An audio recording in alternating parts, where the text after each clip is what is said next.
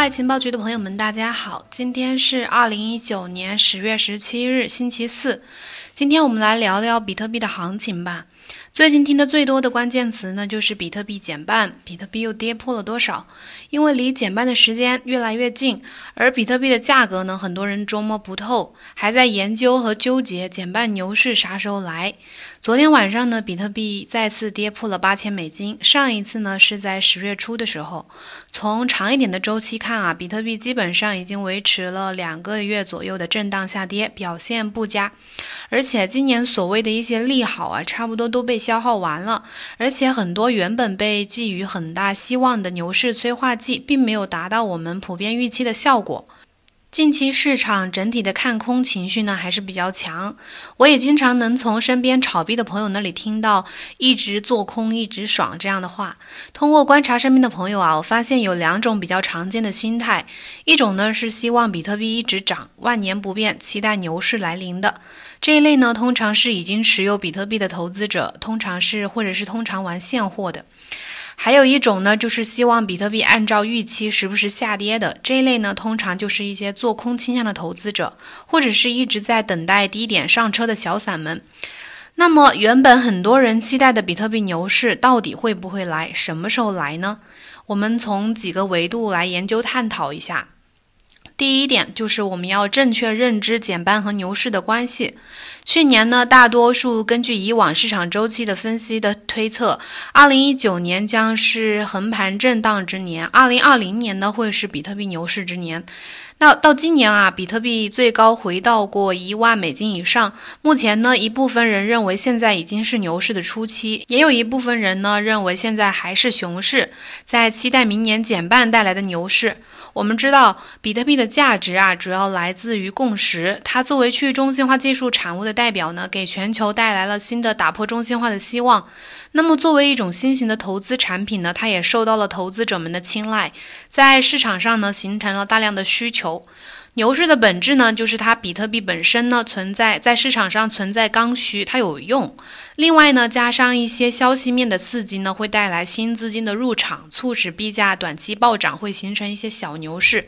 那么减半的利好呢，也是这样的逻辑。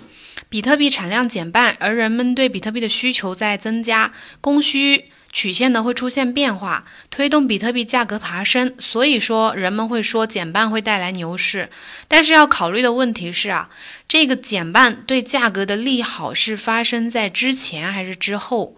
个人认为大概率是在之前的，因为前期多半是人们在心理预期作用下的投资行为对市场产生的影响。很多数字货币呢都会有这种炒预期的行情。就像山寨币大哥莱特币一样，今年八月五日呢，它已经完成了一次减半。事实证明，莱特币这样的呃最高价格是出现在距离减半时间前的大概四十多天的时候，达到了一百四十七美金。第一次减半事件的价格最高点呢，也是在减半时间点前四十六天左右。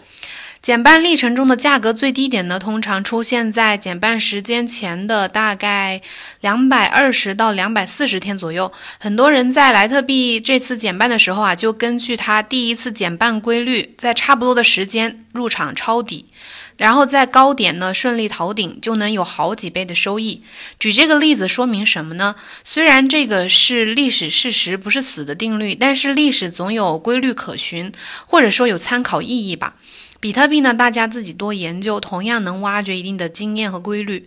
所以，明年比特币牛市到底来不来，其实不是完全取决于这个减半的事情，是由市场牛熊的周期和这个减半历程共同影响的。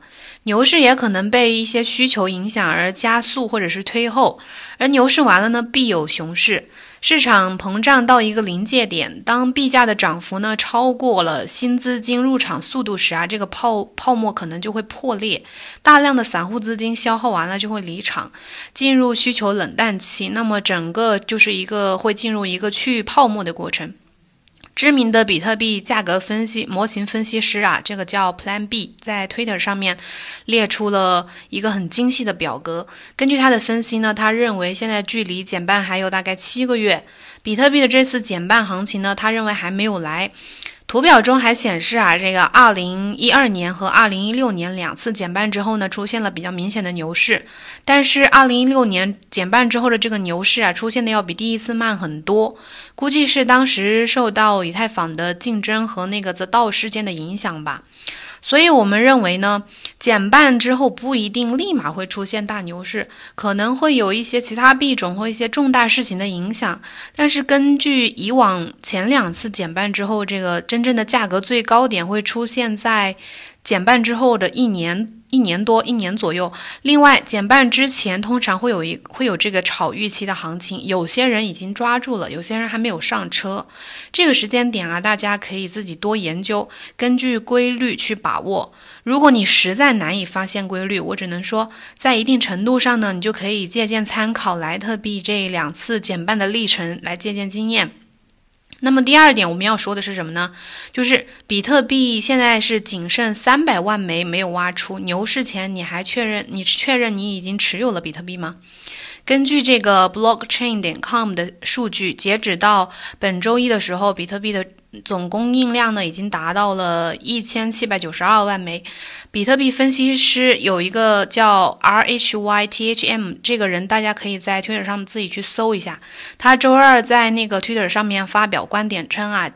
第一千八百万枚比特币呢，将在本周被矿工挖出，也就意味着比特币现在就仅仅剩三百万枚待产出。那么剩下的这三百万枚，也就大约占占比特币总量的百分之十四点三左右。这个大概还需要一百二十年才能全部挖出。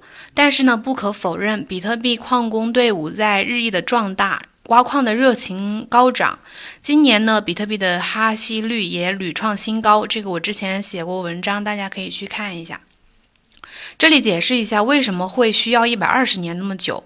数据呢不一定精确，但是剩下的比特币呢确实会需要好几倍的时间来挖出，因为我们知道。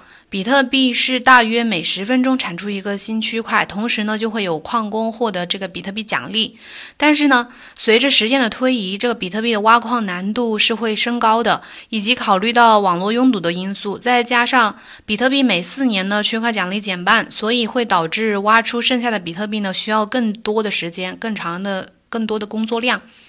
这个消息意味着什么呢？比特币仅剩三百万枚，却需要一百多年来产出。那么你还有机会拥有几枚比特币呢？去年呢，我看过有一个报道说啊，即使在比特币两千一百万枚全部挖出以后啊，真正它的流通量也不太可能会超过百分之七十五，因为其中有一部分的比特币呢，可能会因为各种各样的原因，比如丢失、私钥之类的呀，变成死币，就是永远无法再被使用的那种。然后有研究人员认为呢，这个丢失的比特币总量可能会占到供应量的百分之二十左右。那么根据这个报道说的这个情况来推测的话，那么最多就只有大约一千五百万人能拥有一个完整的比特币。另外，考虑到一些这个比特币大户就是巨金的这个因素，未来呢能够拥有一枚完整的比特币的投资者数量呢将会比较稀少。那么这么一听，是不是感觉有点慌？因为我们总能听到有人在哀叹：“哎，我还没上车呢。”你拥有持有比特币，才会真正的去研究学习它，去掌握这个牛熊的规律，不然这个牛市来不来和你没啥关系。据我所知啊，身边炒币的朋友可能还是玩短线合约之类的比较多，真正的长期囤币者呢，也就是价值投资者占比可能不大。这个也确实没办法，因为目前市场就是仍然还处在一个高度投机和有泡沫的阶段。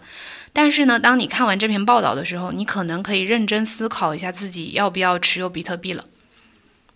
长期的囤币者呢，通常是，呃，有一部分是可能出于对比特币技术强烈的好奇心，还有一部分呢，可能对比特币有十分坚定的信仰，相信市场周期的人。那么，为什么很多人建议对比特币进行价值投资呢？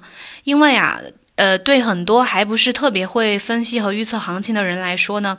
他看不懂那些，如果看不懂那些指标的话，他频繁的操作赚的收益可能还不如在长期的从长期的低点拿到高点的收益多。很多人呢十次赢了九次，栽在了最后一次。